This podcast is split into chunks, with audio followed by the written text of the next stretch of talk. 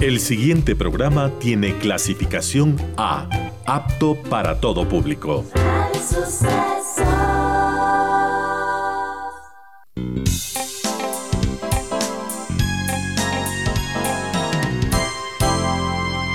Advertencia.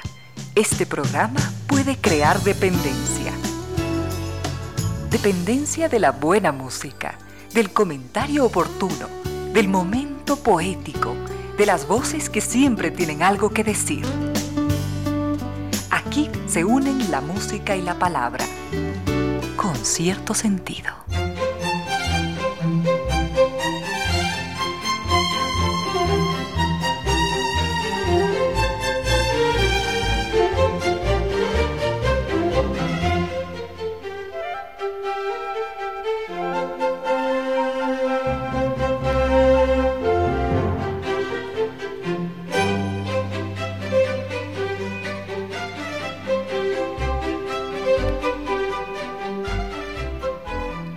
De la tarde y siete minutos, bienvenidas, bienvenidos, gracias por sintonizar Radio Suceso 101.7, gracias por compartir estas horas de música, comentarios entrevistas y ojalá, ojalá al final de la jornada, como siempre, podamos imaginar con estos favores que la fantasía nos hace, podamos imaginar que hemos rendido un real, justo y merecido, merecidísimo homenaje a la inteligencia, a la sensibilidad, a la autoestima, a la confianza, a la alegría de vivir y siempre, siempre a las ganas de luchar de todos, donde quiera que nos encontremos, a las ganas de luchar por una vida más digna en lo individual y en lo colectivo y en esa tarea de cada tarde, de cada jornada, de manera generosa, inteligente, leal.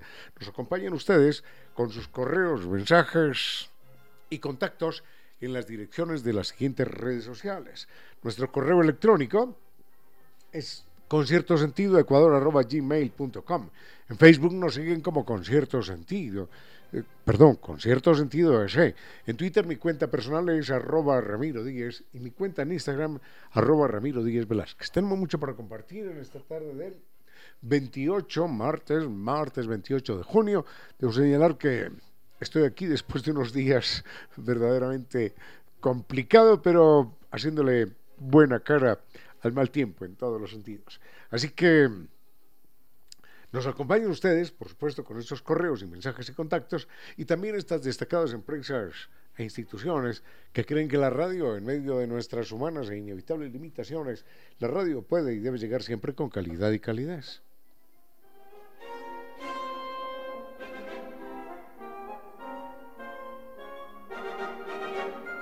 Problemas de humedad por capilaridad ascendente no pueden persistir porque son, son costosos, son dañinos en términos de salud, generan una serie de complicaciones y desvalorizan propiedades.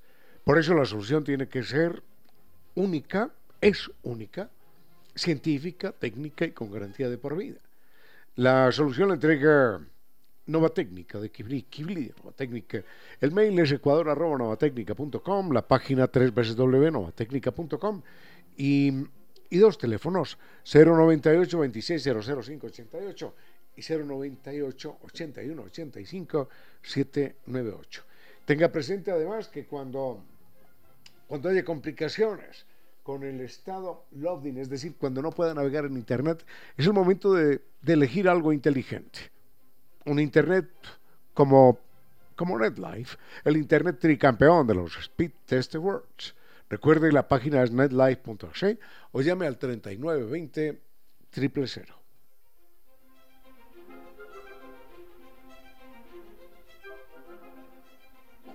Y tenga presente algo importante. En esta vida no todo tiene que ser complicaciones, problemas, tensiones. También tenemos derecho, además es que es urgente, es necesario que nos demos satisfacciones.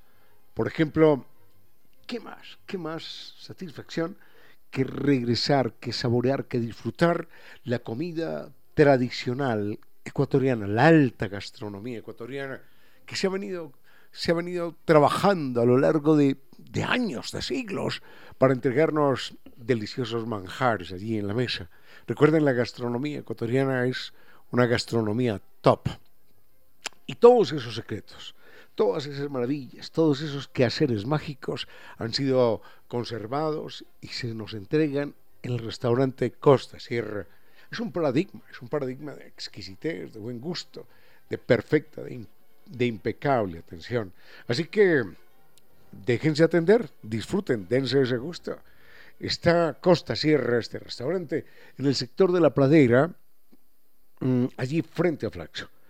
El teléfono, para que lo noten, para sus reservaciones es 098-311-0222. Atienden, recuérdelo, atienden de lunes, no, wait a minute, no, de lunes no, atienden de martes a domingo, lunes, lunes no. Eso es Costa Sierra. Tenemos mucho por compartir en esta tarde. Nos ah, se habían quedado algunos temas pendientes, palabras, muy bien. Eh, ah, volvemos con los rusos, Tolstoy y Dostoyevsky, con mucho gusto. Sí, porque son personajes con unas historias tan, tan extraordinarias desde el punto de vista humano que, ni más faltaba, nos podemos invitar. Y así cuando estemos leyendo a Tolstoy o Dostoyevsky, vamos a tener más cerca al autor y vamos a decir, así que usted, señor, fue el que escribió esto. No, no se convertirán en personajes anónimos. No es por allá Perico de los Palotes, de ninguna parte, no, es un personaje que ya conocemos. Es una de mis pasiones, además. Cuando yo eh, leo una novela, intento, intento adentrarme también en la vida del personaje y me lo imagino en medio de sus eh, cotidianidades, en medio de sus limitaciones, de sus grandezas como ser humano, que todos las tenemos, me lo imagino sentado imaginando un personaje, creando un personaje, creando historias, conflictos, resolviéndolos, sufriendo, gozando con aquello. Es muy bueno esto, porque uno siente cuando lee la obra después, siente que, que uno la ha estado leyendo a dos voces con el autor. Por eso vamos a, hablar un ratito también de Tolstoy y Dostoyevsky, pero más adelante. Hay amor que derriba fronteras. Hay amor que despierta las piedras. Con cierto sentido.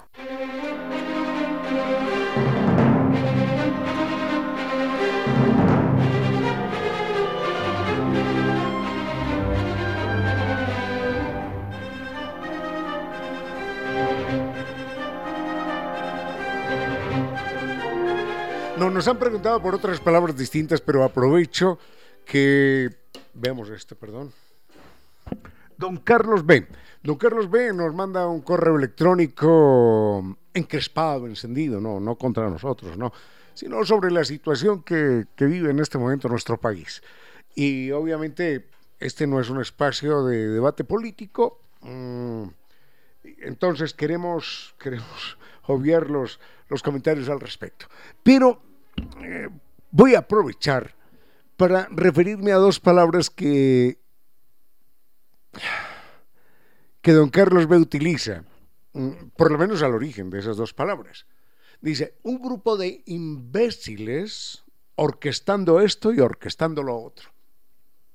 Entonces, me llamaron la atención esas dos palabras. Bueno, muchas otras, pero digamos que esas dos palabras en el, el, en el comunicado, en el mensaje que nos envía don Carlos B. Y dice, un grupo de imbéciles orquestando esto y orquestando lo otro. Entonces enseguida vemos de dónde viene la palabra imbécil, que tiene un origen extrañísimo, curioso. A mí particularmente no me gusta esa palabra, no me gusta, porque la considero altamente ofensiva, altamente ofensiva. Hay palabras, esta no está considerada como una obscenidad, pero hay palabras eh, consideradas obscenas que quizás las escucho con, menos desagrado, pero esta sí es particularmente violenta para mí, la palabra imbécil, bueno. Y orquestar tiene también un, origen curioso y, y enseguida nos vamos a dar cuenta de que una parte de su cuerpo, don Carlos, y el de Vinicio, y el mío, y el de muchos, o el de todos, tiene que ver con la orquesta. Esto es muy curioso, enseguida vemos algo. Con cierto sentido.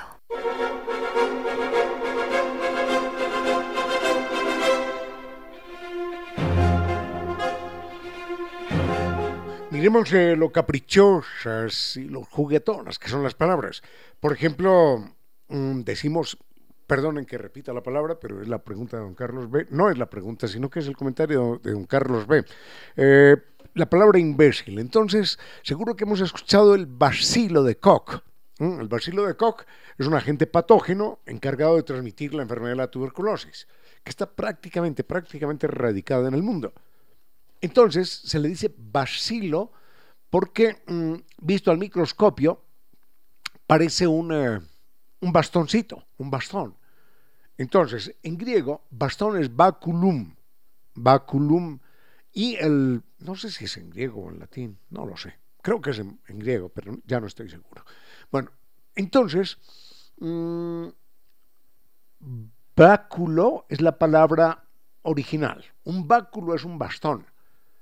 Recuerden, eh, eh, en el Quijote dice, y la emprendió a, a baculazos. ¿eh? Es decir, la emprendió a golpes de bastón. Los obispos llevan un báculo, los, han visto, ¿no? Que llevan un gorro alto y llevan un bastón. Ese bastón que llevan ellos como signo de poder, que se utilizaba fundamentalmente para apoyarse, para golpear a los demás, ese báculo, que es el, el garrote del poder, lo llevan los obispos. Entonces, el báculo del arzobispo. Bueno, entonces, en diminutivo, cuando se dice que es delgadito y pequeño, ya no es un báculo, sino que es un basilum, basilum basilis. Y entonces, de allí deriva, de basilis, basilis deriva imbéciles, imbéciles o imbicelis, que quiere decir sin bastón. Y una persona sin bastón es una persona débil, es una persona frágil, es una persona que camina trastabillando, mmm, dando uh, malos pasos, eventualmente tropezando y cayendo. Es un imbécilis. Un imbécilis es eso, en principio una persona físicamente frágil, desorientada, que da pasos erráticos.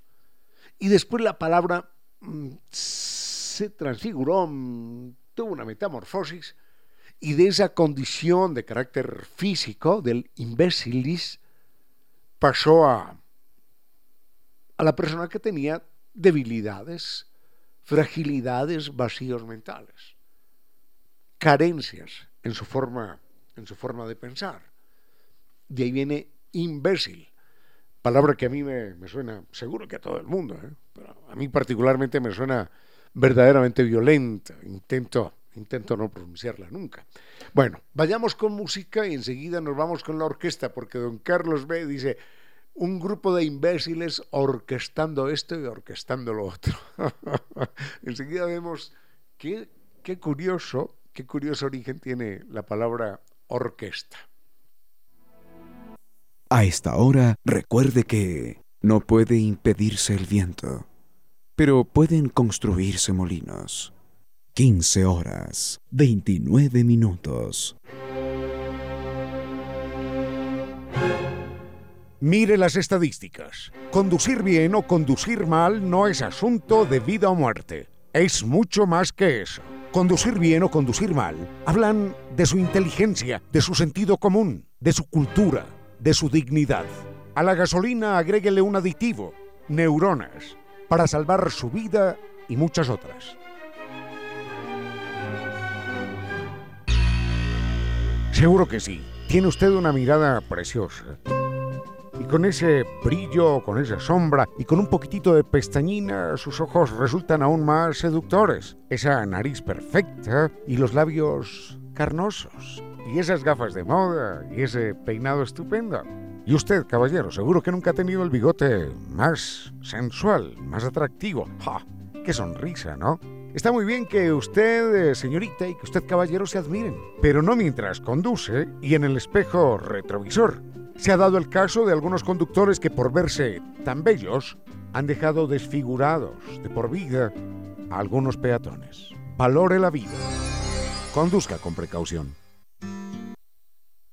Sigue con ustedes, Ramiro Díez. Con cierto sentido.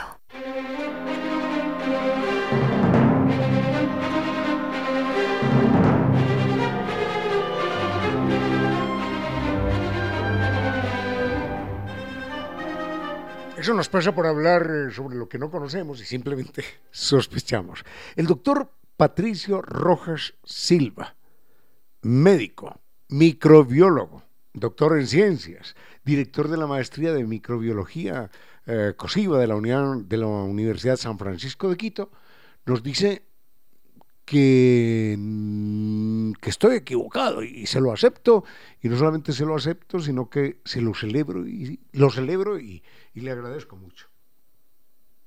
Dice mm, hoy martes tal 28 explicando sobre la palabra imbécil dijo que el bacilo de Koch agente causal de la tuberculosis está casi erradicada y se me permitió decirle que no es así qué maravilla mil gracias de hecho, sigue siendo una de las tres enfermedades infecciosas que más gente mata todos los años en el mundo.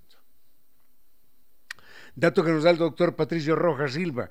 Yo le agradezco mucho, le agradezco mucho. Yo tenía la, idea, problemas, problemas de, de, visión recortada de uno.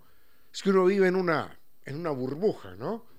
Entonces uno piensa que, no, que, la gente no se muere de tuberculosis, ¿no? que, eso era en el siglo pasado, siglo XIX, y por allá, quién sabe dónde. Pero, pero no, no, no, sucede que, que, el doctor Patricio Rojas Silva nos dice que no, que es una de las tres enfermedades que más mata en el mundo. Yo lamento mucho haber cometido ese error, es una información valiosísima que le agradecemos inmensamente. Si uno cree que las enfermedades son, eh, no, las que sufre la burbuja en la que vivimos. No, lo mató un infarto, lo mató esto, lo mató lo otro, lo mató esas cosas que, que, que le dan a la gente que desayuna todos los días. Sucede que no es así. Sucede que no es así. En el mundo, enfermedades como la tuberculosis siguen, siguen matando millones de personas, nos dice el doctor Patricio Rojas Silva. Agradecemos mucho eh, esa, esa, aclaración y bienvenido, doctor Rojas Silva, bienvenido al programa cada vez que usted lo desee, porque los temas de salud, los temas de ciencia son siempre bienvenidos en este espacio. Así que, después de este comentario, si me voy a tomar un poquitito de, de agua o de café, de lo que fuere, eh, sigo realmente afectado todavía. y, y enseguida vemos de dónde viene la palabra orquesta, que es, tiene un origen curiosísimo. Y de hecho, bueno, no adelanto más. Con cierto sentido.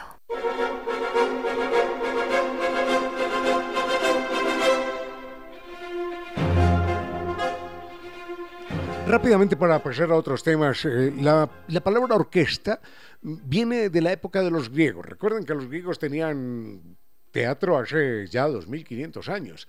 Y entonces había un grupo de, mm, de actores, sí, aquí, que actuaban, que decían, que recitaban, que representaban a personajes y ocasionalmente, no siempre, ocasionalmente estaban acompañados de un grupo de músicos mm, o de danzarines.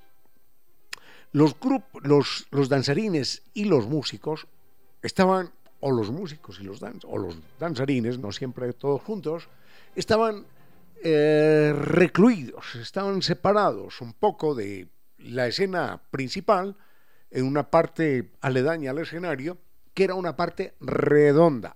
Entonces, orquis en, en griego era redondel. Entonces los, los músicos estaban en el redondel, los danzarines también. Entonces, de orquis, que era el redondel, pasó a orquesta en nuestra lengua.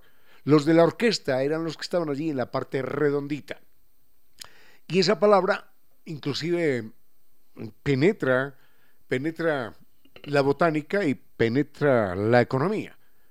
perdón, la anatomía. Cuando decimos orquídea, ah, porque otra cosa importante es esta. Ese orquis era también testículos porque los testículos son pequeñitos, redondos y ya.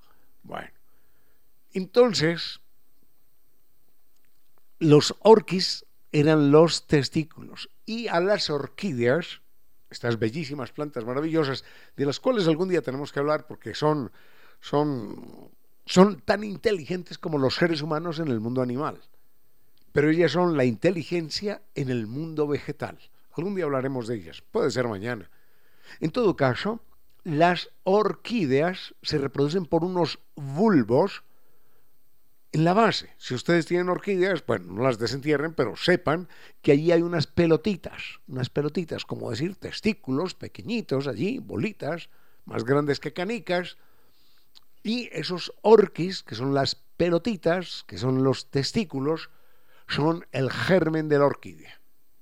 Entonces a la orquídea, a esa flora, a esa planta maravillosa, les decían eso, las orquis, las, las, las, pelotitas, las del testículo, simplemente. Y las orquestas tienen la misma raíz, los que están en la parte redonda del escenario. Por eso, ah, por eso es tan importante en anatomía también, porque una orquiectomía, tomos, partir en pedacitos, arrancar un trozo, quitar, erradicar, mutilar. Orquiectomía es mm, la mutilación, la mutilación es cortar un testículo o dos testículos, o los dos. Orquiectomía. Entonces, la orquiectomía que tiene que ver con los testículos nuestros o los de un animal, está relacionada con la orquesta y está relacionada con, la, con las orquídeas. Lindo, lindo, lindo e inagotable el mundo de las palabras. Con cierto sentido.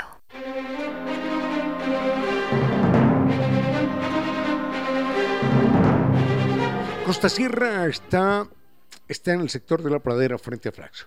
Es un restaurante que nos permite, allí en un ambiente muy grato, nos permite hacer todo un viaje de años y muchos años por lo mejor de la gastronomía ecuatoriana. Y es de muchos años porque cada uno de estos platos nos ha improvisado. No apareció ayer por la tarde, no. Es un plato que se ha ganado su sitial de honor en la gastronomía, en la memoria, en la identidad ecuatoriana. Costa Sierra es eh, un restaurante paradigmático en la capital. Disfruten de allí, allí de los mejores, exquisitos platos de la costa, de las exquisiteces de nuestra serranía. Allí están en Costa Sierra las recetas tradicionales bien presentadas con una impecable atención, con una sazón exquisita. Recuerde que se van a sorprender gratamente de todo, de todo. ¿eh? Es un restaurante estupendo. Sector de la Pradera, frente a Flaxo, para sus reservaciones. Recuerden que los lunes no se atiende, va de martes a domingo. Para sus reservaciones, el teléfono es el 098 311 02 22. ¿Dónde? Ah, nos vamos a Rusia enseguida, ¿sí? En un momentito. Con cierto sentido.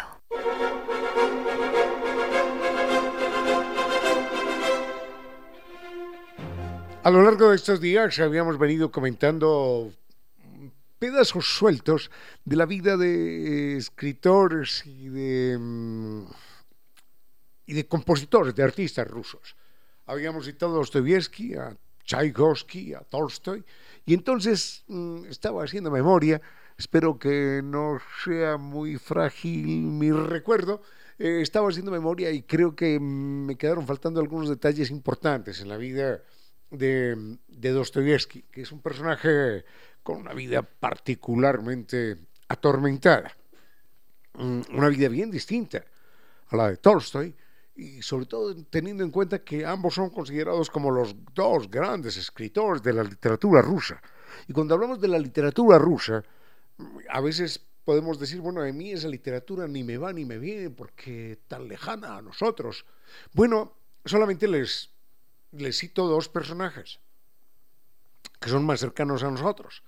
Uno es Ernest Hemingway, norteamericano, vigoroso escritor, y el otro es Gabriel García Márquez, que no necesita ninguna presentación. Ambos escritores decían que ellos habían sido escritores gracias a la literatura rusa. Tanto Hemingway como García Márquez afirmaban eso todo lo que yo sé de literatura, todo lo que yo aprendí de la literatura, todo lo que yo vibré con la literatura, aprendí a vivirlo y a vibrarlo a partir de la literatura rusa. Y es que, bueno, es verdad, habrá otras literaturas también, pero la literatura rusa es verdaderamente conmovedor, eh, verdaderamente monumental.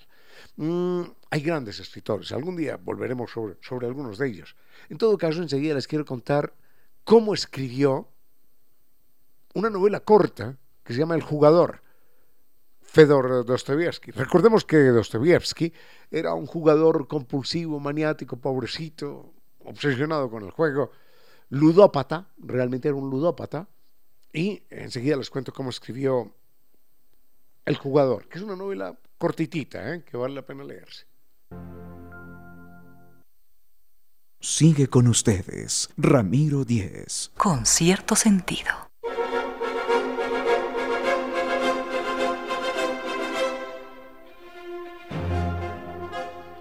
Sentemos un momentito aquí a, iba a decir a Stefan Zweig, estoy pensando en otra cosa. Sentemos un momentito a, Fedor Dostoyevsky para recordar que, bueno, que no hay que juzgarlo en su ludopatía, pobrecito, era un enfermo, sino que hay, que comprenderlo. Bien hubiera hecho él buscar una ayuda profesional, médica, científica, psiquiátrica, pero nunca la tuvo.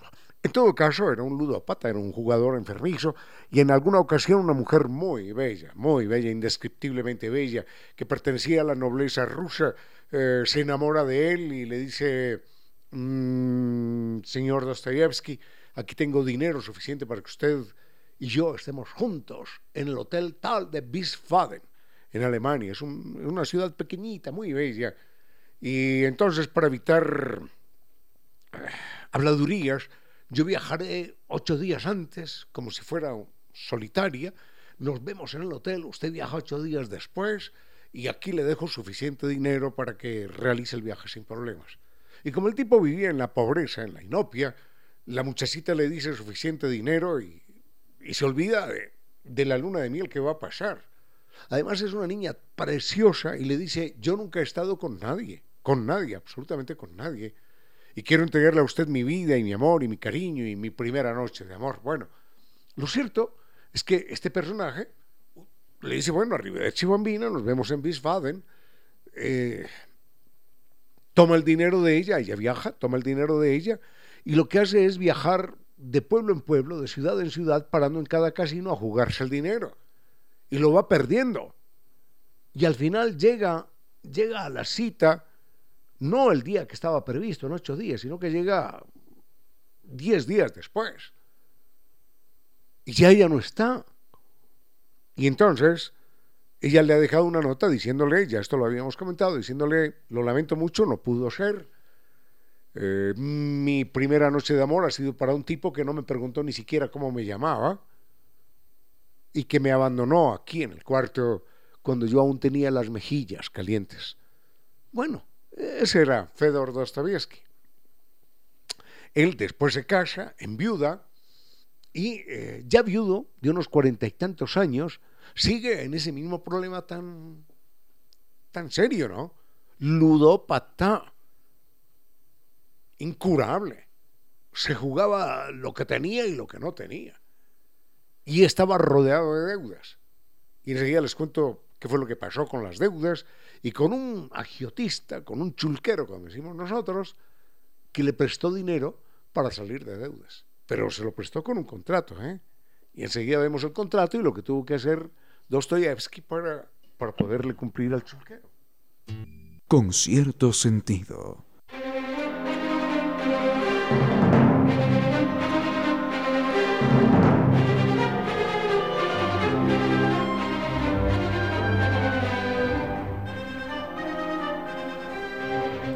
Dostoyevsky ganaba mucho dinero con sus novelas. Desde los 24 años ya era un escritor reconocido en Rusia y hubiera podido vivir extraordinariamente bien si hubiera simplemente dedicado esos ingresos a vivir de una manera normal y hubiera podido ahorrar mucho. Era un gran escritor reconocido. Sus obras se pagaban extraordinariamente bien, pero el hombre gastaba, gastaba en, en juego más de lo que podía ganar y entonces deudas por aquí, deudas por allá, y en un momento dado está acosado por las deudas y acude a un agiotista, a un, a un chulquero, a un prestamista, y, y el chulquero le dice, ok, no problem, venga, yo le presto la cifra que debe me la paga en un mes. Y si no me la paga en un mes, con estos intereses, entonces fírmeme aquí el contrato.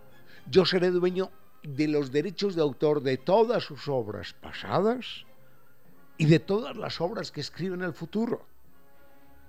Imagínense aquel trato leonino, aquel acuerdo abusivo, pero Dostoyevsky estaba tan desesperado que le dijo, listo, listo, no hay problema, venga, ¿dónde quiere que le firme? Tenga, le firmo, deme el dinero, listo.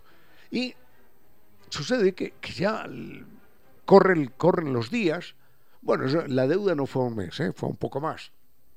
Y cuando le falta un mes apenas, se da cuenta que no tiene dinero. Ah, porque el acuerdo era este. O usted me paga el dinero o me entrega una novela nueva. Entonces, ¿dinero de dónde iba a sacar? No.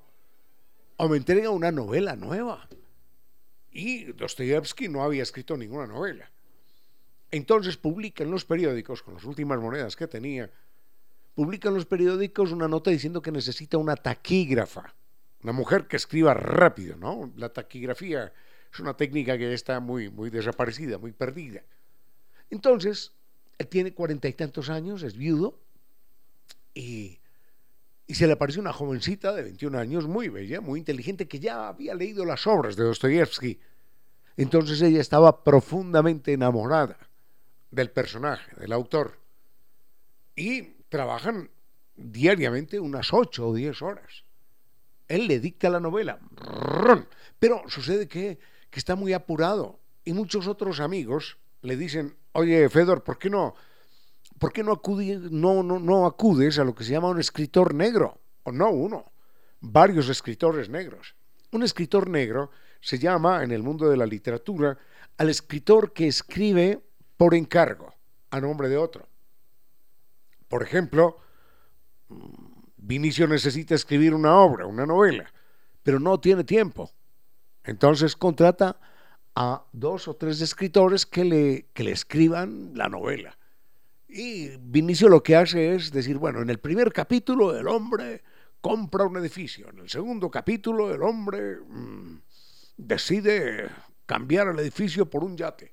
En el tercer, entonces cada escritor va escribiendo lo que Vinicio le dicta, en términos globales, y el otro se encarga ya de los detalles.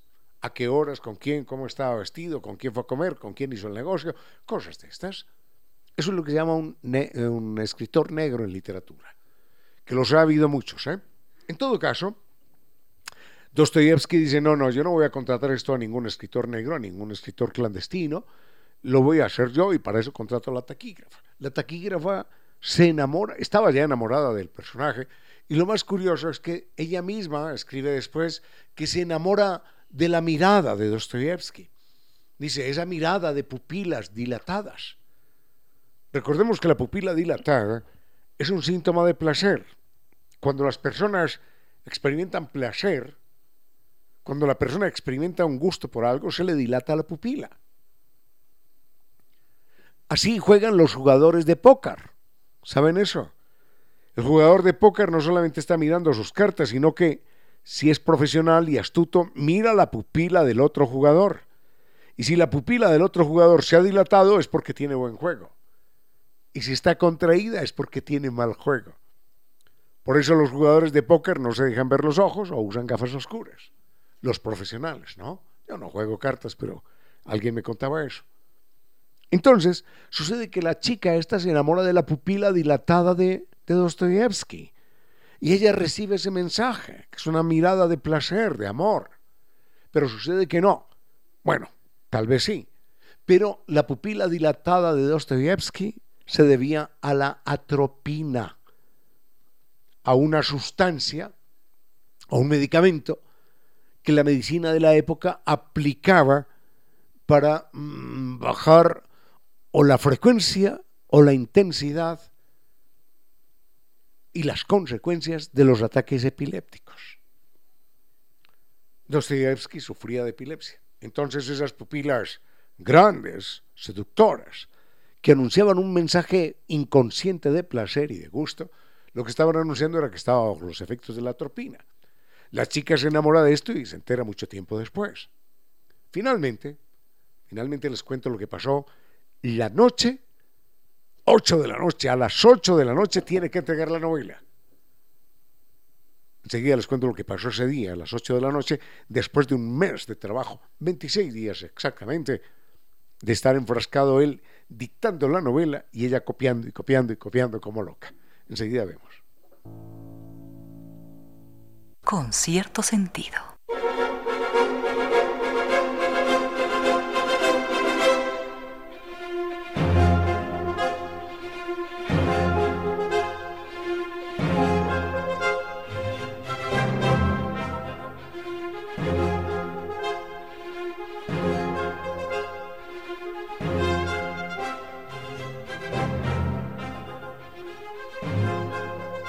La humedad por capilaridad ascendente es mucho más que un problema estético, que sí lo es, porque claro, afea las paredes. Es un problema económico porque significa gastos y gastos per secula seculorum.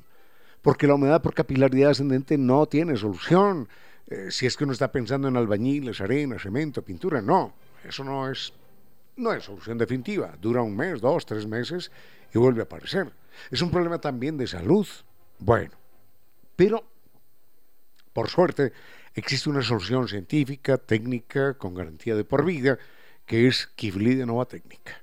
Con eso se acabó, se acabó el problema de la humedad por capilaridad ascendente, garantía de por vida.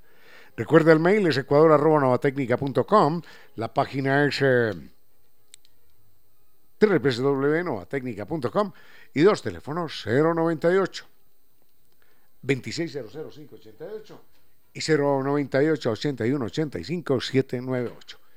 Esta noche, esta noche a las 8 de la noche, Dostoyevsky tiene que entregar una novela a un chulquero. Si no entrega la novela, entonces simplemente el chulquero por contrato pasa a ser dueño de todos los derechos de autor de la obra pasada y de la obra futura del escritor. Y el hombre ha estado trabajando durante 26 días con una muchachita allí, 8, 10 horas al día, y le dicta y le dicta y le dicta y le dicta. Ella toma nota y después pasan, pasan a, máquina o a mano, yo no sé cómo harían, van pasando, van pasando la novela para, para satisfacer aquella, aquel acuerdo. Es el último día y enseguida vemos qué es lo que pasa y cómo se resuelve este asunto. A esta hora, recuerde que los que no perdonan a los otros sus pequeños defectos jamás disfrutarán de sus grandes virtudes. 16 horas 31 minutos.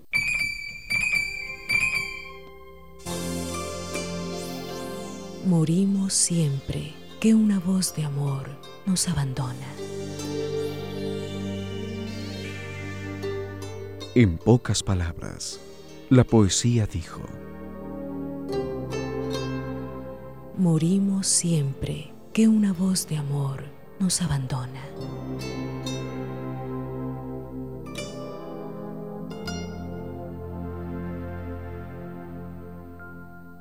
Sigue con ustedes, Ramiro Díez. Con cierto sentido.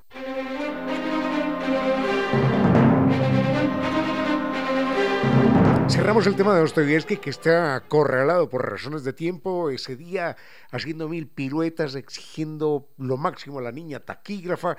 Finalmente llegan a las 7 y 50 minutos de la noche, faltan 10 minutos para que se cierre el plazo y el chulquero no les había querido recibir ni abrir la puerta ni encender la luz para señalar que allí no estaba. Entonces ellos llaman a un grupo de testigos y les hacen firmar una hoja señalando que meten, que están entregando a través de la puerta por la parte de abajo la novela, el manuscrito de la novela que se llama El jugador. Así que cuando lean la novela, que es una novela corta, van a saber, van a imaginar todo el drama que hubo aquí, no solamente a lo largo de los 26 días que se demoró escribiéndola, dictándola, sino minutos antes de que se cerrara aquel plazo fatídico. Bueno, entregan la novela finita, cancelada, saldada la deuda. Dostoyevsky no tiene que, que pagar un centavo, ya entregó la novela con sus derechos de autor, ahora sí, relax. Y al día siguiente, hablando con la jovencita, evaluando la situación, él le dice, ¿sabe? Él tiene ya cuarenta y tantos años, es viudo, Pero no solo es viudo, sino que él tiene un hijastro. Es decir, tiene un hijo del matrimonio anterior. Y va muy mal con ese hijastro. En todo caso, esto es para entender lo que viene después, en todo caso él le dice a la jovencita, estoy pensando en escribir otra novela, pero ya sin estas prisas. Es una novela de un hombre mayor que se enamora de una mujer muy joven y que la ama, la ama profundamente, pero él, él no se atreve a manifestarle su amor y la novela, la novela termina de una manera triste. Y ella, ella entiende el mensaje o lo interpreta a su manera, no se sabe, y le dice, ¿y por qué tiene que terminar de manera triste la novela? Yo le digo a usted que sí me caso con usted. Y empecemos a escribir entonces esa novela.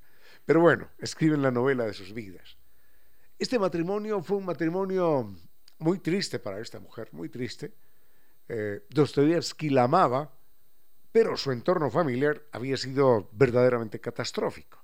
Es que enseguida les cuento cuán, cuán despistado era Fedor Dostoyevsky para tomar decisiones en su vida. En un momentito. Es un tiempo con cierto sentido, para que de todos broten las luces que todos precisamos.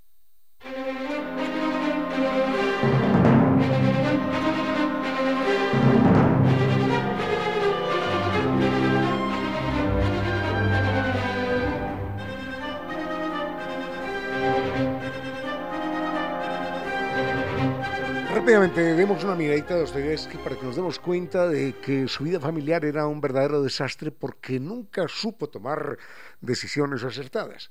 Bueno, se casa con una mujer que es viuda, que tiene un hijo, mm, está muy bien, no hay problema, ese hijo él lo cuida toda su vida, es su hijastro, vive con él, pero sucede que ese hijo era un verdadero tirano en su casa. Él no era su hijo de sangre, ¿no?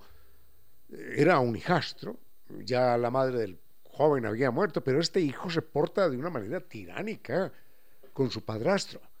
Y no solo eso, sino que se casa, cuando Dostoyevsky se casa, tiene todo el derecho a hacerlo, este muchachito mm, decide dedicarse sistemáticamente a humillar a la esposa de su padrastro. Y le dice vulgar secretaria, vulgar criada, todo, todo lo peor delante de las narices de Fedor Dostoyevsky y él se aguanta esto. Pero no solo eso, sino que este hijastro era un, un bueno para nada, que no trabajaba, no aportaba un centavo en casa y exigía lo que no había en términos de comida, de vestuario, de diversión, de, de lo que fuere, ¿no? Entonces, Dostoyevsky hacía mil piruetas para atender sus deudas personales, sus gastos de juego y demás, y para atender las demandas de este hijastro absolutamente tiránico que se dedicó a amargarle la vida a su madrastra, a la, a la esposa de Dostoyevsky.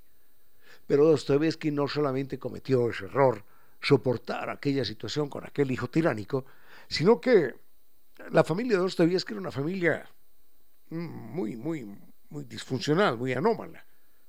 Y tenía un hermano medio vagabundo, medio bohemio, qué medio ni qué pan caliente, vagabundo y bohemio, casado con tres hijos. Y en medio de su pobreza de todos los días, Dostoyevsky se lleva a su hermano cosas del amor. Se lleva a su hermano con sus hijos y con su esposa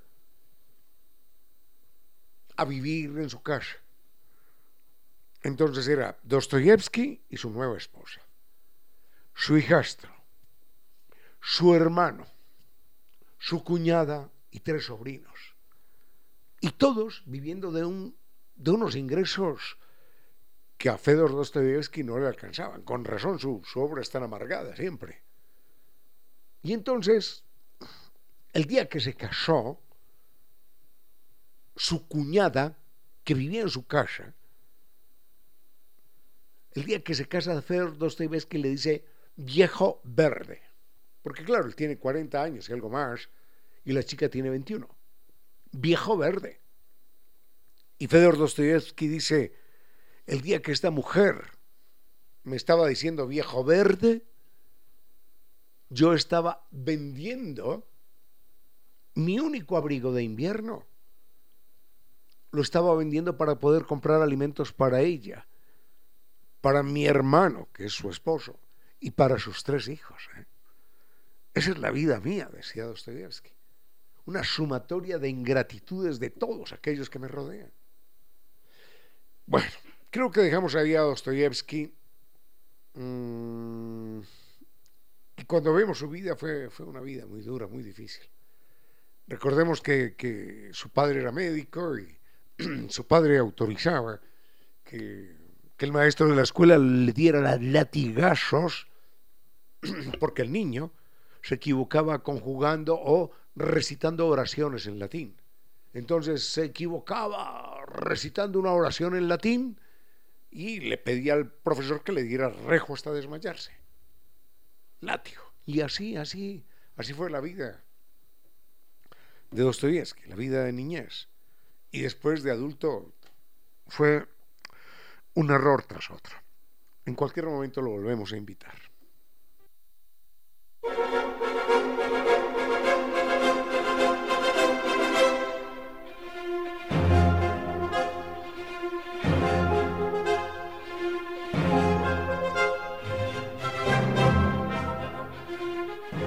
Doña Carmen Luisa, muchísimas gracias, muchísimas gracias por su correo electrónico. Nos dice que emprendió lo que ella consideraba una tarea imposible, una deuda que tenía hace muchísimo tiempo. Y mire que esto es una, una deliciosa coincidencia. eh, doña Carmen Luisa nos dice que decidió leer el Quijote. Bueno, esa es una, es una gran alegría.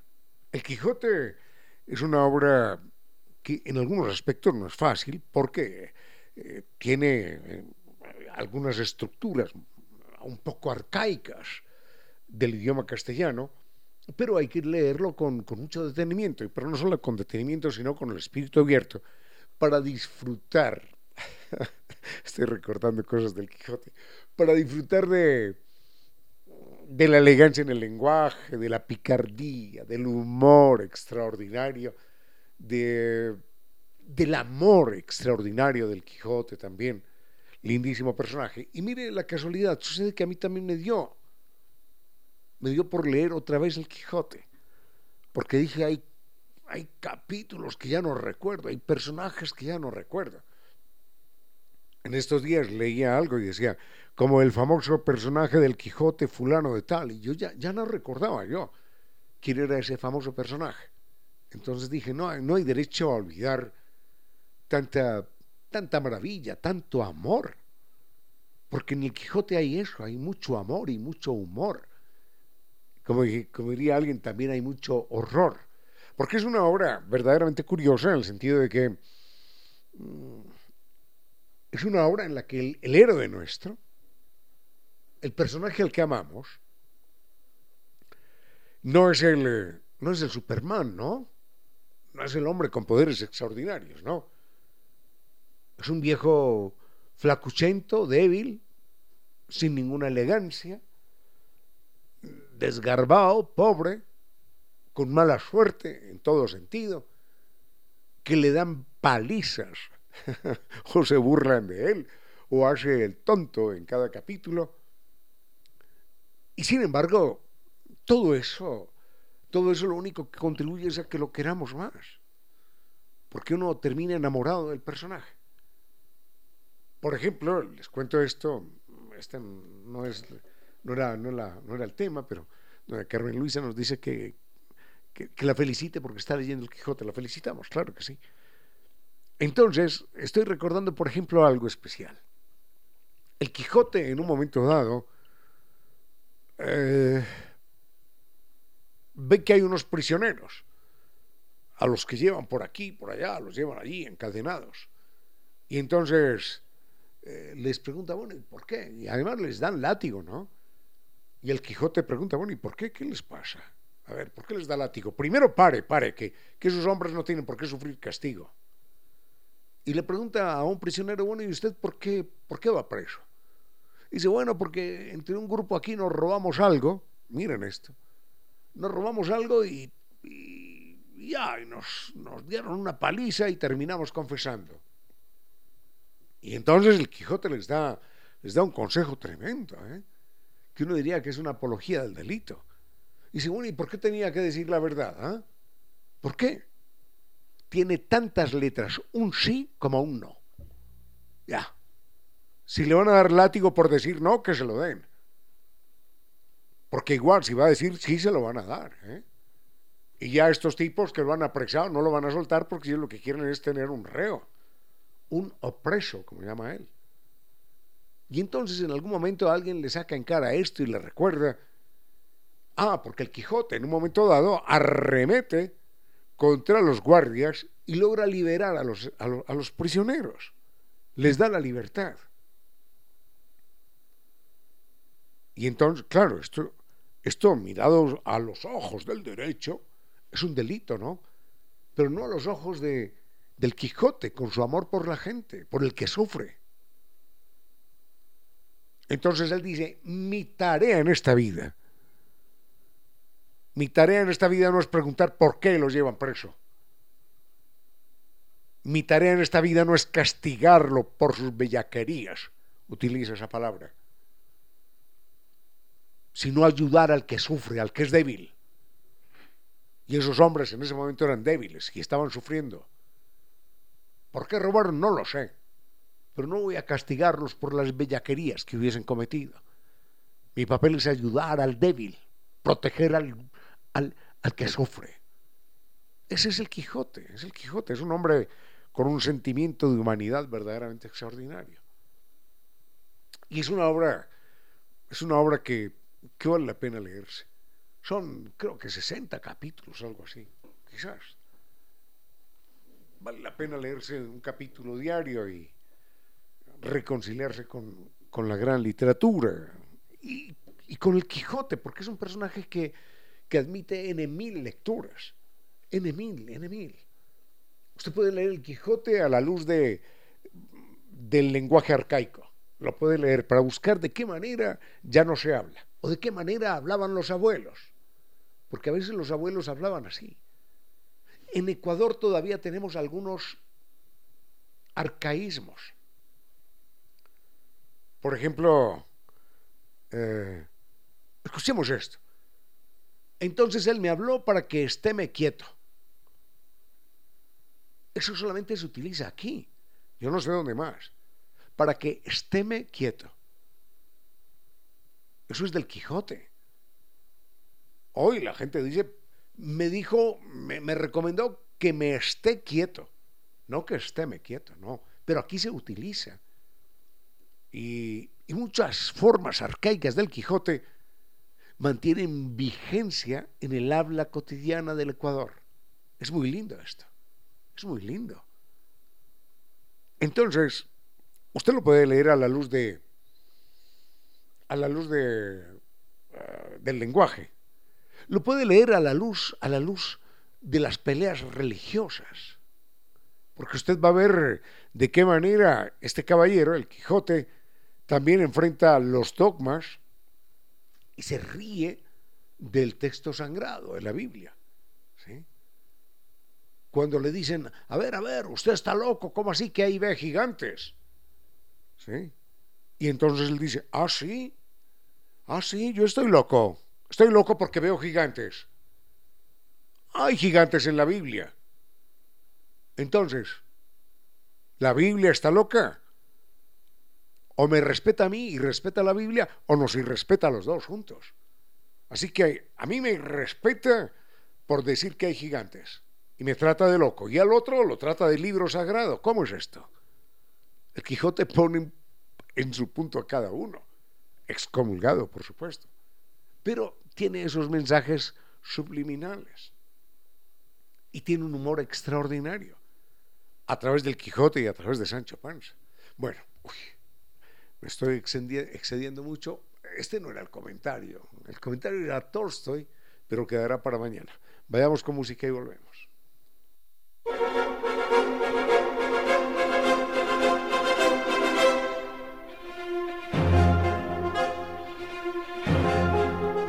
No fue más por hoy. A todos, gracias por haber compartido estas horas de música, comentarios hoy, no entrevistas. Mañana reanudaremos las entrevistas. Por lo pronto, al doctor eh, Giovanni Córdoba en Controles, muchísimas gracias. Al doctor Vinicius Soria, que nos acompañó más temprano, muchísimas gracias. A doña Reina Victoria Díez, que llega enseguida con su vuelo de música y palabra, muchísimas gracias. En lo que a mí concierne, no fue más por hoy. Uy, para mañana tengo algunos temas. Muchísimas gracias, don Juan doña Manuela, don Pedro, muchísimas gracias. Será mañana cuando, cuando miremos, eh, bueno, cuando miremos, ¿no? Cuando tengamos sus preguntas. Por lo pronto, de nuevo, no fue más por hoy. En lo que a mí concierne, fuerte abrazo, los quiero mucho, cuídense, cuídense. Fuerte abrazo y hasta mañana.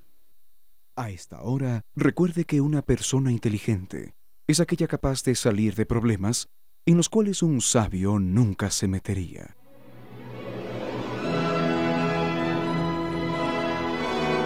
Y ahora bienvenidos todos a un vuelo de música y palabra. Bienvenidos a este espacio con cierto sentido, con Reina Victoria Díez, para que disfruten de un vuelo de música y palabra. 5 y 2 de la tarde, queridos amigos, eso quiere decir que ya estamos volando, que ya hemos decidido desplegar las alas de la imaginación, que vamos a empezar a transportarnos por otros tiempos, por diferentes épocas para conocer a varios personajes o quizás centrarnos en descubrimientos, en fin, tanto que podemos hacer en este vuelo, queridos amigos. Algunos de ustedes ya han estado comentando el programa de Ramiro desde las 3 de la tarde. Ahora continuamos conmigo. Muchas gracias a los diferentes Andrés que nos han escrito también a, Roberto, Eduardo Jaime, Mel, Diana, muchas gracias a cada uno de ustedes por mantenerse en contacto a través de nuestras redes sociales. Aprovecho para repetirlas. Facebook con cierto sentido, Twitter arroba Reina Victoria DZ e Instagram arroba Reina Victoria 10. Muchísimas gracias por seguirnos. Al frente de controles está el doctor Giovanni Córdoba que nos va a entregar una estupenda selección musical. Algunos de ustedes nos escriben a través de redes sociales como nuestra querida amiga Eli, que nos dice que está trabajando y que al mismo tiempo se encuentra bastante preocupada por todo lo que acontece, así como nosotros también lo estamos, y nos mantenemos a la espera de que todo mejore, por supuesto. Mm, entre esas otras, ah, mm, bueno, inquietudes, mensajes, está Pamela también, está Oscar, Fabricio, Paola Costa, Germán, Celso Montero, Sergio, Elizabeth, gracias a cada uno de ustedes. Y mm, mm, muchas gracias Raúl también por estar en sintonía mientras se está transportando de un sitio al otro. Y sobre un tema que me gustaría conversar con ustedes, queridos amigos, es sobre los servicios de delivery, que hoy en día están tan a la mano que muchas veces nos sacan de aprietos, que es a veces la primera opción cuando queremos pedir algo de comida y que mm, tienen una, una gran implicación, una afectación en nuestras vidas y me gustaría conversar sobre esto con ustedes. Queridos amigos, continuamos.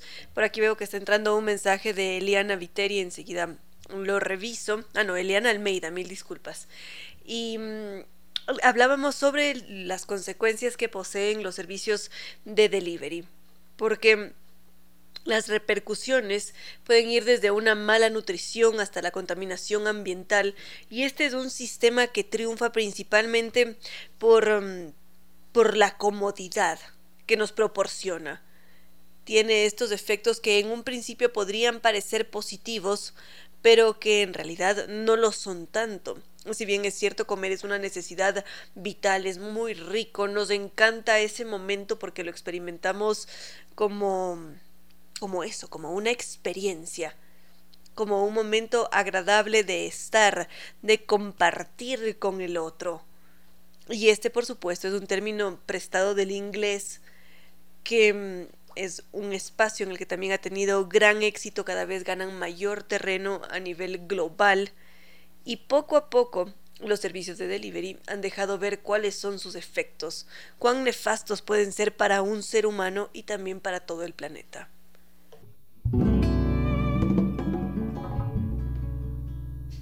Gabriel Zurita también se encuentra en sintonía mientras está movilizando de un espacio a otro. También nuestra querida amiga Moni Burgos. Muchas gracias a todos ustedes que se mantienen en contacto. Ahora nos íbamos a centrar en las consecuencias que poseen estos servicios de delivery que se han hecho cada vez más populares. Nos vamos a encontrar con varias consecuencias, así que vamos a empezar a centrarnos en cada una de ellas poco a poco y en primer lugar podríamos pensar en la afectación que tiene para el medio ambiente. Porque sí, es este servicio muy veloz, muy rápido que nos entrega alimentos, pero ¿a qué costo? ¿Qué es lo que sucede con el medio ambiente, con todos los empaques que hay que gastar para que la comida llegue de una manera u otra, para que además no se dañe en ese transporte? Porque los alimentos realizan trayectos en lo posible se intenta que sean cortos para disminuir el tiempo, los gastos, pero no siempre es así. Y al ser alimentos, estos se dañan. No por nada las hamburguesas, por ejemplo, llegan sin su respectiva salsa. Esa salsa siempre va en un envase de plástico aparte, caso contrario, podríamos llegar a enfermarnos porque ese alimento se daña eventualmente, es comida. Eso por una parte. Por otra, la cantidad de envases que se producen.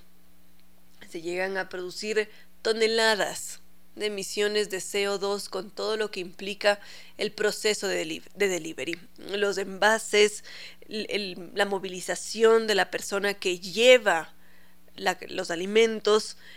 Y es allí cuando empezamos a preguntarnos qué estamos haciendo. Porque además no puede ser cualquier envase porque casi siempre lo que demanda, lo que exige el mercado es que los productos tengan esta, ¿cómo podríamos llamarlo? Esta cualidad de ser instagrameables. Es decir, que esos envases sean tan preciosos que podamos tranquilamente compartirlos en redes sociales, que sean muy atractivos porque todo tiene que justamente aparentar ser una vida de Instagram, una vida en la que todo es precioso y, sin falla alguna. Y eso representa un costo. Y siempre se intenta abaratar costos porque el objetivo de esto es siempre obtener un retorno económico. Entonces, al contar con mayores emisiones de CO2, con mayor contaminación, con toda la cantidad de envases, con los desplazamientos de un lado al otro, empieza a afectarse el medio ambiente y nuestros organismos también, porque esos alimentos que llegan hasta nuestro hogar, donde estamos muy cómodos esperando la hamburguesa o el filete o el ramen, llegan también contaminados por todo el trayecto que realizan, porque se van de paseo, hace un paseo. Y a esto se suma, mm, pero esto ya lo podríamos mencionar a continuación, dejemos ese punto para más adelante.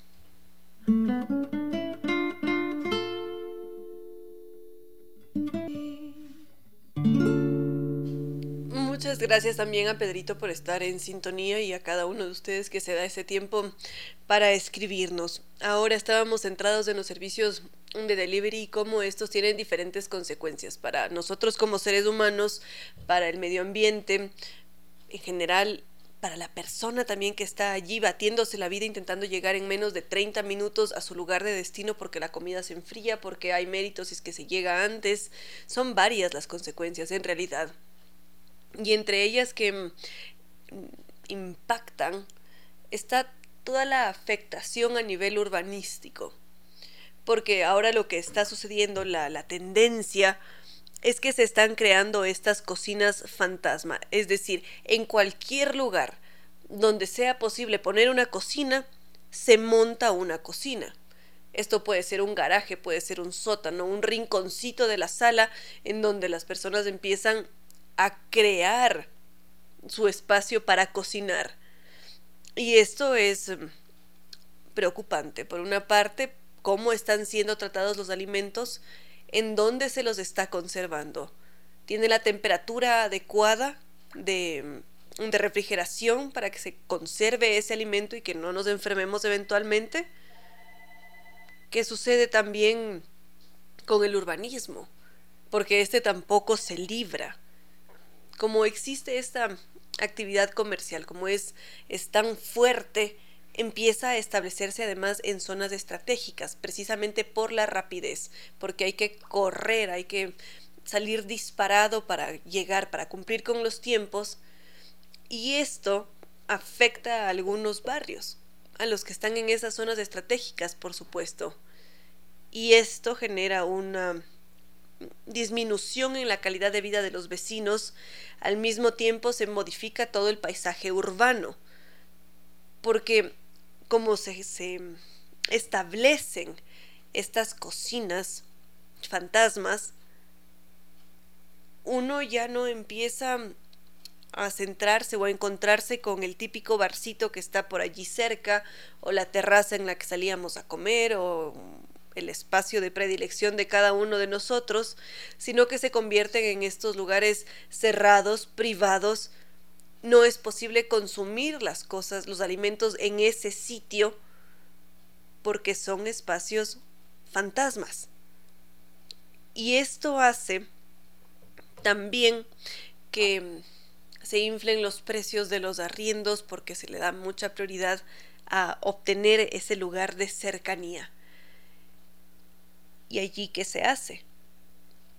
Porque esta tendencia de no cocinar es cada vez mayor. Los recientes estudios nos dicen que al menos un 71% de los millennials y también los centennials lo que hacen es pedir comida para llevar. Puede ser a su hogar, puede ser al espacio de trabajo, al sitio mm, de predilección. Están cada vez prefiriendo más pedir estos servicios de delivery. Y es allí nuevamente donde vuelven a aparecer otras consecuencias y estas ya en un plano mm, social que las vamos a, a conocer a continuación. Con cierto sentido. Gracias a Pedro Bolaños por estar en sintonía y también a quienes recuerdan otros tiempos. Por acá me dicen, la última vez que me mandaron saludos por radio fue en la adolescencia, cuando los amigos llamaban a la radio a mandar saludos bellos de recuerdos y en buena hora que se mantenga viva la radio y que podamos compartir y comunicarnos, enviarnos saludos. Recibo todos sus mensajes, sus interacciones. Muchas gracias por seguirnos a través de redes sociales, Facebook con cierto sentido, Twitter arroba Reina Victoria DZ e Instagram arroba Reina Victoria 10. Continuamos entonces con las mm, consecuencias del delivery, cómo este llega a afectar nuestra vida social, el medio ambiente, tiene diferentes tipos de consecuencias. Y si pensamos en nosotros como individuos, podría parecer que nos estamos aislando de alguna manera. Sobre esto se ha hecho más de un estudio, de allí que tengamos estadísticas, porcentajes, que tengamos conocimiento sobre lo que sucede y cómo afecta, nos afecta. Se ha determinado que cada vez las personas que son mayores a 50 años están mucho más interesadas en pedir comida a casa porque tienen una situación económica estable, porque mm, esperan esta puntualidad o que la forma de entrega sea muy bien puesta. Están por allí también los antojos, como claro que sí, como no. Pero esto lo que hace es que muchas veces estas personas empiecen a experimentar un aislamiento social o que si es que ya tenían esta sensación de soledad, esta se acentúa porque como no hay que salir a la calle, no hay que comprar comida, no hay que tener esa interacción con la persona que está en la caja, ni en el transcurso de casa al supermercado, no hay contacto social. Entonces las consecuencias también son mucho más fuertes. Exactamente lo mismo está sucediendo con los jóvenes que normalmente lo que se busca es esa interacción, el compartir en pareja, con amigos, con la familia, intentamos salir para generar esos encuentros, porque es divertidísimo quedar con los amigos para estar en una terraza o porque nos gusta ir a, ese espacio donde siempre hay gatitos y me puedo tomar un té, en fin, tantas cosas que podemos hacer cuando salimos, cuando interactuamos con el entorno. En cambio, si es que nos quedamos en casa, eso se pierde y es allí cuando experimentamos este aislamiento social. Eso por una parte. Por otra, también afecta en nuestra vida cotidiana al bolsillo, porque un 14-15% del presupuesto empieza a fugarse cuando se opta por el delivery como una sustitución a nuestra cocina, a la nevera, a la despensa, a nosotros mismos hacernos cargo de lo que vamos a comer. Entonces va mermando esa capacidad de ahorro. Y no solamente eso, está el aspecto nutricional, del que no podríamos olvidarnos, porque lo que más necesitan nuestros cuerpos es la variedad de nutrientes, las diferentes formas de preparación, todo eso influye en nuestra salud.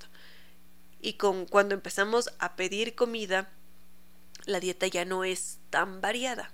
Y enseguida podríamos revisar por qué. Con cierto sentido.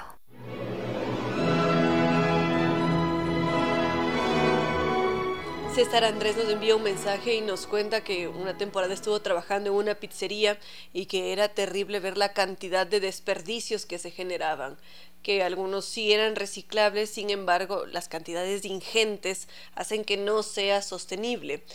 Y también nos dice que ahora en Europa, él se encuentra en Portugal, hay varias empresas que intentan usar transportes eléctricos o patinetas eléctricas cuando se trata de cortas distancias. Este es un punto importantísimo el que ha mencionado César Andrés, porque claro que se está apostando por reducir ese impacto, por que no haya tantas emisiones de CO2 y se opta por otras formas de delivery.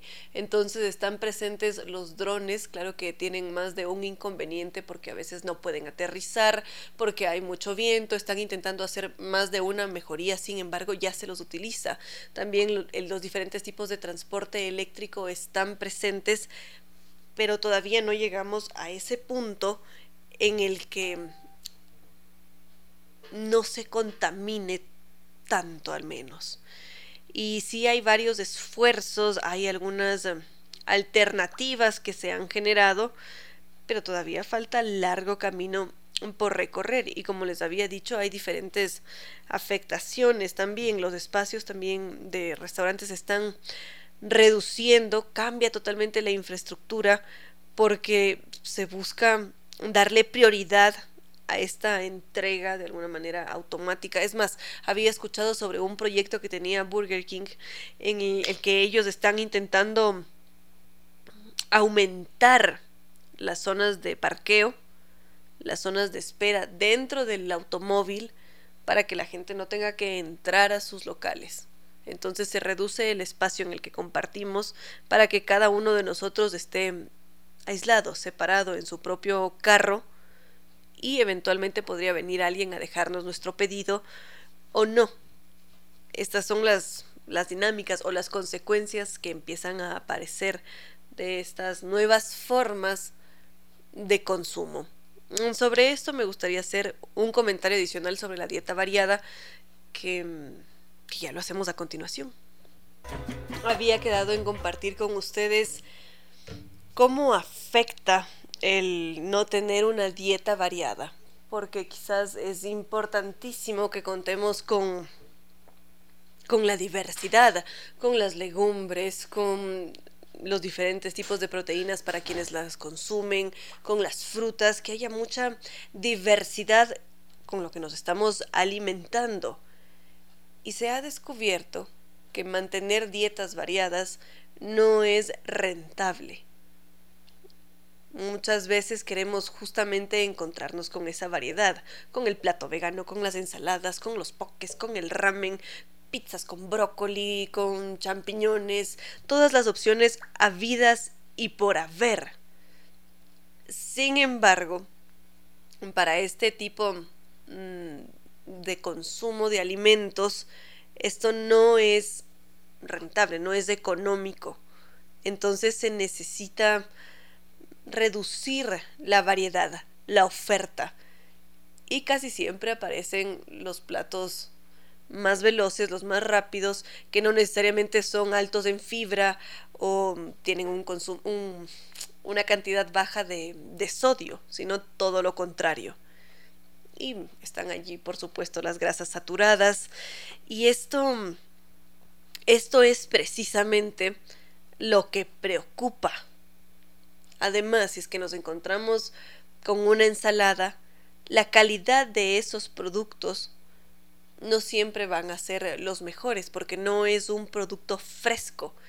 Esa ensalada, esa lechuguita no va a aguantar muy bien el transporte y no se va a mantener crujiente o ya nos va a llegar oxidada, va a estar negra, se pierden los nutrientes y también la calidad, el sabor.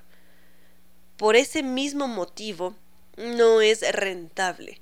Por otra parte, y como lo había mencionado al comienzo, está la seguridad alimentaria, porque hay ciertos microorganismos que no pueden penetrar cuando los alimentos mantienen una temperatura. De allí que sea tan importante el tipo de envase en el que nos entregan los alimentos. No puede ser cualquiera, tiene que ser un envase isotérmico y esto es muy costoso porque es un envase mucho más caro.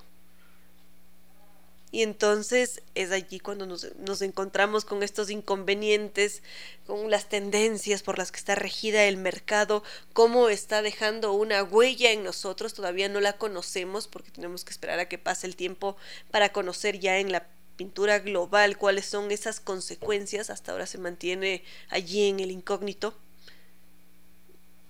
Pero en todo caso, es allí cuando deberíamos plantearnos quizás otras alternativas, o si es que disfrutamos mucho, o si es que nos está sucediendo, como Andrés que nos decía que él ha necesitado pedir a casa porque está recién accidentado, tuvo un inconveniente con su pierna, es una alternativa, pero esta se va a mantener en el tiempo o qué es lo que va a suceder más adelante. A esta hora, recuerde que con el puño cerrado no se puede dar un apretón de manos. 17 horas 52 minutos. Con cierto sentido.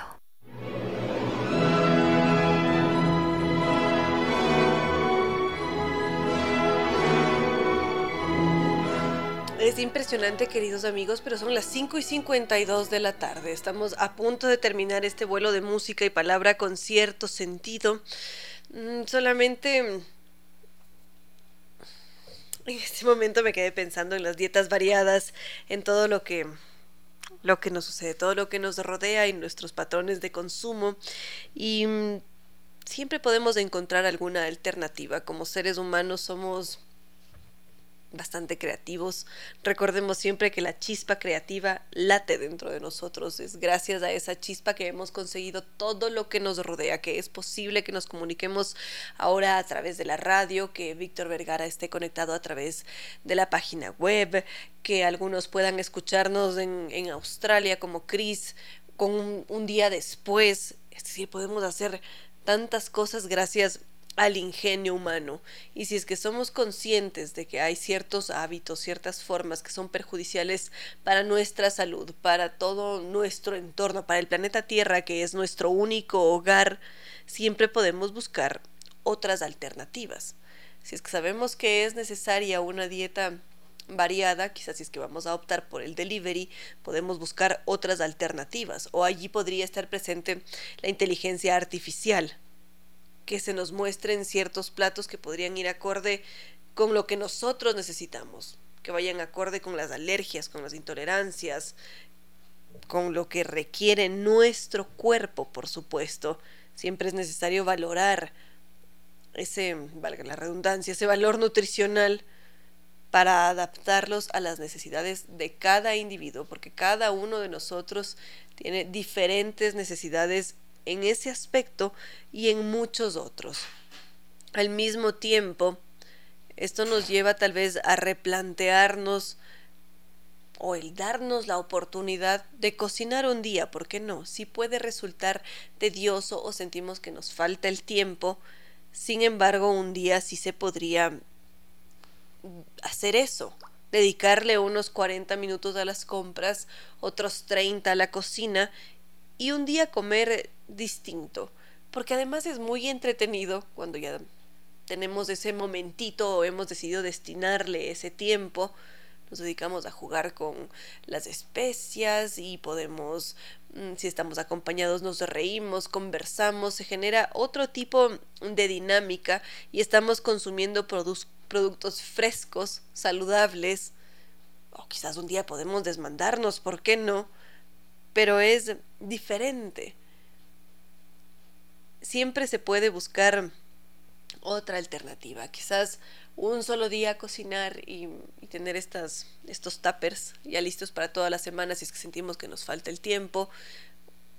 En fin, queridos amigos, solamente compartir con ustedes una de las novedades que existen en este mundo de las consecuencias que se han determinado, además porque se ha hecho más de un estudio para llegar a este tipo de conclusiones.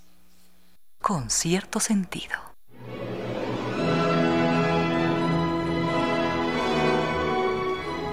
Muchas gracias nuevamente por sus mensajes a Anabel Cedeño que nos dice que está bastante entusiasmada porque mañana a las 8 de la noche vamos a mantener un live con Ramiro Saben todos que se pueden conectar a través de la plataforma de su preferencia.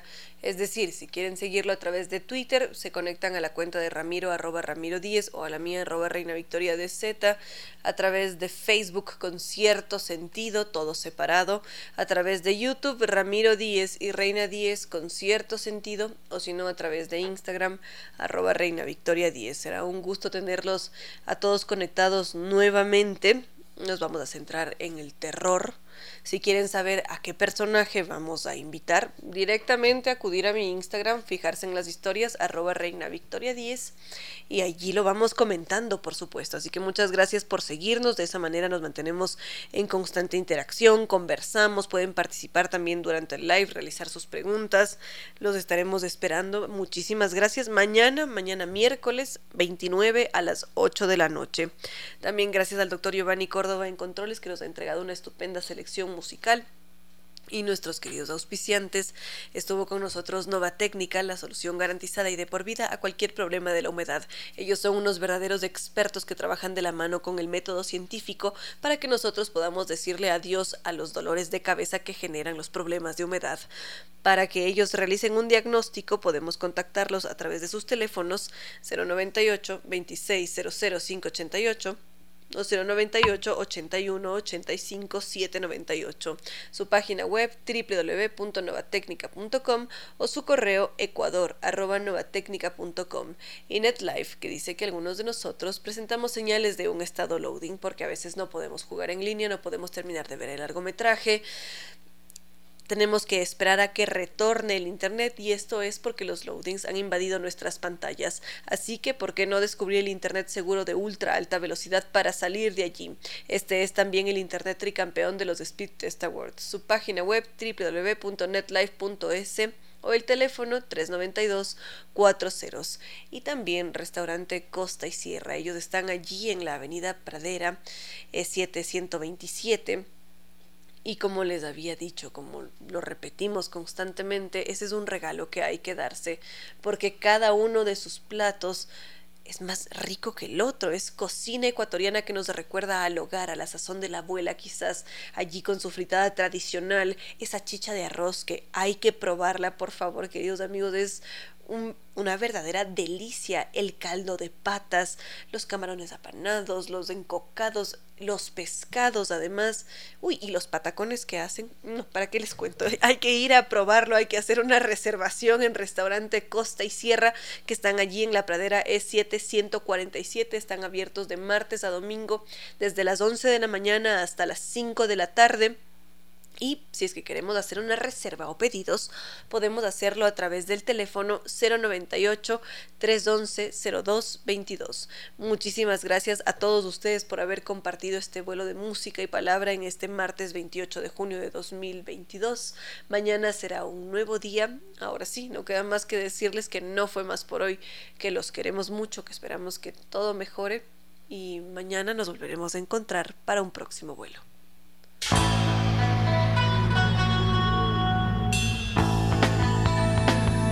Como dicen, es cierto que en la vida no hay casualidades. Piense, ¿por qué escuchó usted este programa? Tal vez escuchó aquello que necesitaba o tuvo la sospecha de esa luz dentro de su propio ser. Una gota de agua, un corazón que late, una semilla en su memoria, un remanso en medio de sus prisas, una voz que aliente su esperanza, una pluma para sus alas. Algo de eso hemos querido ser.